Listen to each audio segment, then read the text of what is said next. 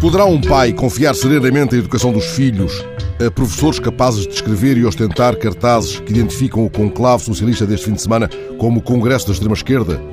Poderá um pai delegar serenamente alguma parte da formação cívica de seus filhos a um professor que chama ao Primeiro-Ministro através de um cartaz agitado entre apitos e vuvuzelas rameira de esquerda? Dispensemos-nos de qualificar esta última apreciação mais rasteira, mas detenhamos-nos na primeira. É que ela concede-nos balizas para situar os autores de tais dislates num pantanoso território ideológico, à direita sem dúvida e à mais extremada porventura. Também Passos Coelho alegou este fim de semana que o PS é comandado pelo Bloco de Esquerda, escudado numa impunidade retórica que não se dá sequer a elementares cuidados de fidedignidade. Os dos cartazes terão, porventura, algumas atenuantes que não podem ser concedidas a quem, dirigindo o maior partido da oposição, não vislumbra no regime em que vivemos as marcas elementares da sua condição democrática. Assim se esvai entre o cidadão e alguns dos seus representantes o fio de um denominador comum.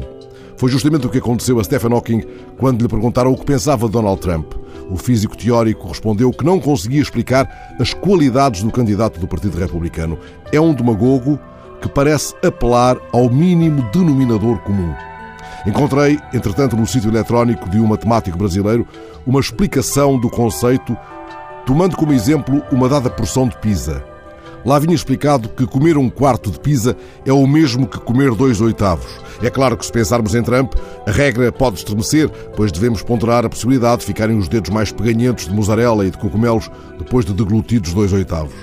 Este é o boneco ideal para ilustrar o mínimo denominador comum estabelecido por Trump, se nos lembrarmos de uma certa campanha dos anos 90, ainda disponível no YouTube, em que ele e a mulher à época promovem uma pizza. Trump explica nesse vídeo que o melhor é comer a pizza pelo lado da crosta. It's wrong, isn't it? But it feels so right.